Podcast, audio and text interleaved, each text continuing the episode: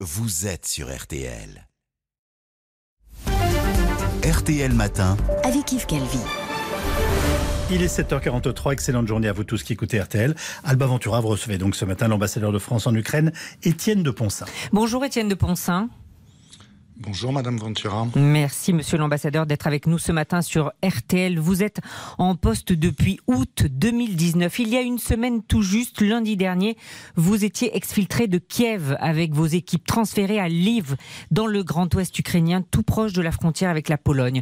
Euh, Étienne de Ponsin, tout d'abord, euh, est-ce que l'on peut dire ce matin que l'évacuation des ressortissants français est en passe d'être terminée?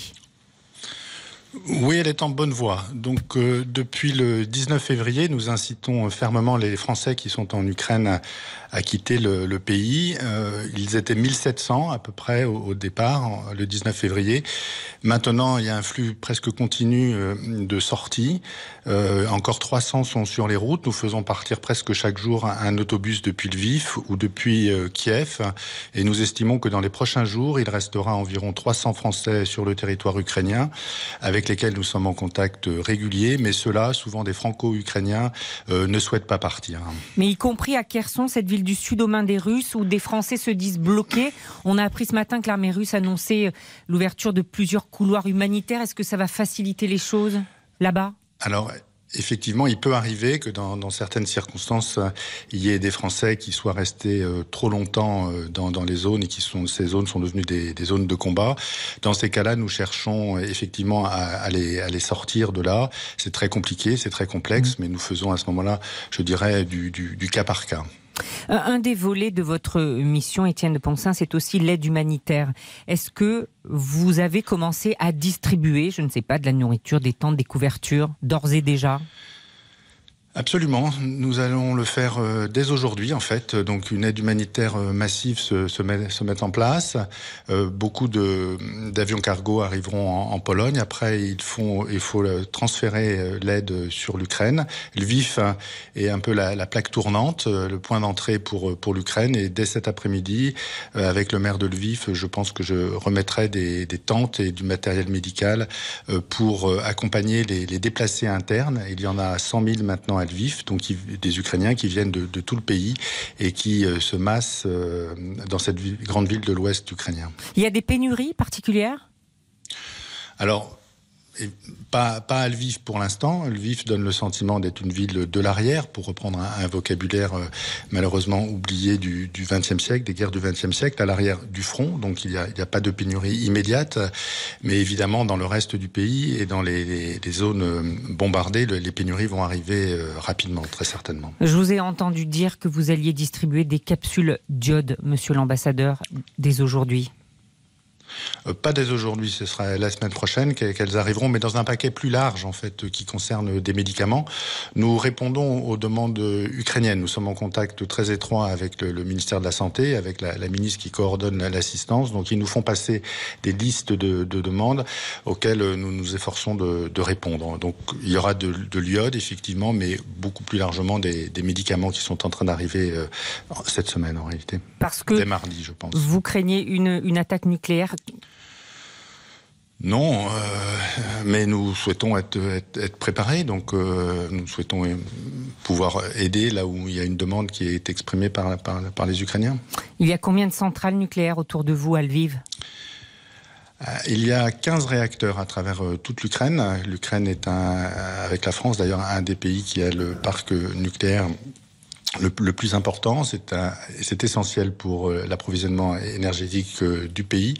Et donc, évidemment, c'est une source de, de préoccupation euh, sur laquelle nous travaillons, y compris le, le, président de la République, puisque, comme vous le savez, il a fait des, des propositions pour sécuriser ces centrales nucléaires le, le, le mieux possible. Mais Poutine a dit à Macron qu'il n'attaquerait pas les centrales, il faut le croire? Il faut, il faut le croire, oui, je, je, je pense, oui ce serait évidemment une, une, un développement absolument euh, dramatique si était, était attaqué.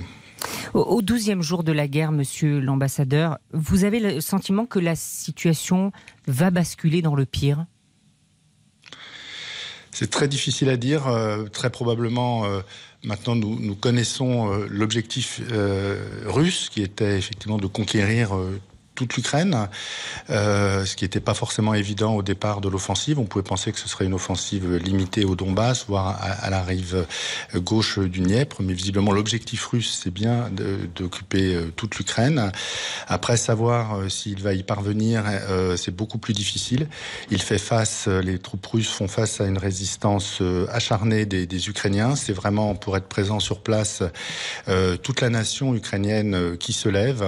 Euh, Lviv, c'est très impressionnant. Les, les gens, euh, les jeunes gens et les jeunes femmes s'enrôlent pour, euh, pour aller combattre. On nous dit que 65 000 Ukrainiens euh, sont revenus euh, dans leur patrie pour prendre les armes. Ils sont de plus en plus efficaces dans l'utilisation de, de, de, leur armement.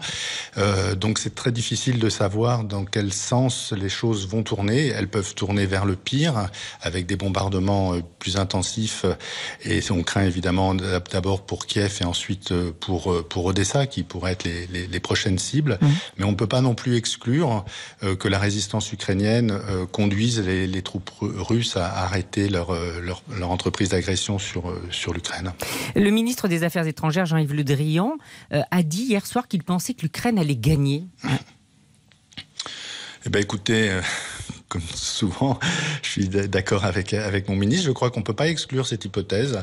Et souvent, on, on me demande euh, vers où je vais aller si je si je dois être amené à, à quitter le Vive, ou si on doit prendre la décision de quitter le Vive. Mais je n'exclus pas, même si c'est probablement pas l'hypothèse la, la, plus la, la, la, plus crédible. Je, je n'exclus pas non plus que ce soit pour revenir à Kiev et réouvrir euh, cette ambassade que, que j'ai fermée, vous le rappeliez, il y a, il y a quelques quelques jours. Vous ne pensez et pas que si Kiev c'était le cas va tomber. Vous ne pensez pas que Kiev va tomber? Les, Ukrainiens vont résister. Ah, les Ukrainiens vont résister, ça, c'est absolument, absolument certain. Vous savez, Kiev, c'est une très grande métropole, il y a 5 millions d'habitants, elle est beaucoup plus vaste euh, en, termes géographiques que, que Paris. Euh, prendre Kiev, c'est sans doute peut-être possible sur le plan militaire. Occuper Kiev sur, le, sur la, durée, c'est vraiment autre chose, surtout si euh, les troupes russes se heurtent à une guérilla ou à, des, actions de, défense. Donc euh, euh, je ne pense, je suis pas du tout certain que, Kiev va, va tomber. Monsieur l'ambassadeur, vous avez connu la guerre civile en Somalie, vous avez connu les camps de réfugiés dans la Corne de l'Afrique, vous avez été ambassadeur là-bas. C'est très différent ou est-ce qu'une guerre, ça reste une guerre? Non, c'est très différent, très honnêtement, parce que cette guerre-ci, euh, c'est une guerre du XXe siècle. C'est la guerre que nous avons connue malheureusement sur le continent européen, euh, euh, deuxième guerre mondiale, première guerre mondiale, avec une armée agresseur, agressive, qui euh, cherche à, à soumettre un, un, pays par par la force, par la force. Et dans la Corne de l'Afrique, nous étions plus sur une notion de, de, guérilla, de guerre religieuse, de terrorisme. Donc, ce n'est pas exactement la, la, la, la même forme. Votre sentiment, euh, c'est que l'Europe est en train de changer là? Absolument, oui, c'est une des grandes, un des grands enseignements de cette de cette guerre, c'est que l'Europe a, a, changé du, du, tout au tout. Euh, elle a pris ses, ses, responsabilités et nous appelions euh, nous Français depuis depuis des décennies à une Europe puissance, à une Europe de la défense et elle est en train de naître suite aux circonstances dramatiques que nous vivons euh, sous nos yeux, très certainement. Oui. Étienne de Ponsin, vous, vous allez rester jusqu'au bout? Je reste jusqu'à me le, demande. Euh, nous évaluons la situation tous les jours avec les, les collègues du, du Quai d'Orsay, avec, avec le ministre Jean-Yves Le Drian. Et donc, tant que les conditions seront euh, réunies pour que je puisse rester avec mon équipe, je suis évidemment pas tout seul, euh, je resterai à Lviv le plus longtemps possible parce que je crois que sur le plan politique, c'est très significatif d'être dans ces moments de, de, malheur aux côtés de la nation ukrainienne. Le fait d'être à, à Lviv avec plusieurs d'ailleurs collègues européens, je ne suis pas tout seul, nous permet d'avoir un accès très privilégié aux, aux, aux, responsables ukrainiens qui sont très heureux de nous savoir ici et nous, nous, nous en remercient. Et donc avec mes collègues, nous poursuivons aussi, en plus du travail euh, d'évacuation des Français ou, de l'aide humanitaire, nous poursuivons le travail diplomatique, je dirais ordinaire, euh, d'une ambassade, en rencontrant les gens, en, leur, en organisant des, des, des réunions et en informant, puisque c'est aussi mon travail, en informant les autorités françaises, le président de la République et le ministre, euh, sur la situation telle qu'elle est sur le terrain en Ukraine en ce moment. En tout cas, merci beaucoup pour tout votre travail, euh, Monsieur Étienne de Ponsin, notre ambassadeur à Lviv, donc euh, en Ukraine, et merci aussi à notre reporter Julien Fautrac qui était à vos côtés. Merci infiniment. Merci beaucoup, Madame.